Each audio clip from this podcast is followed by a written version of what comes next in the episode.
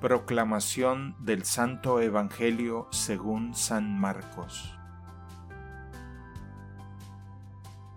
En aquel tiempo la gente le llevó a Jesús unos niños para que los tocara, pero los discípulos trataban de impedirlo.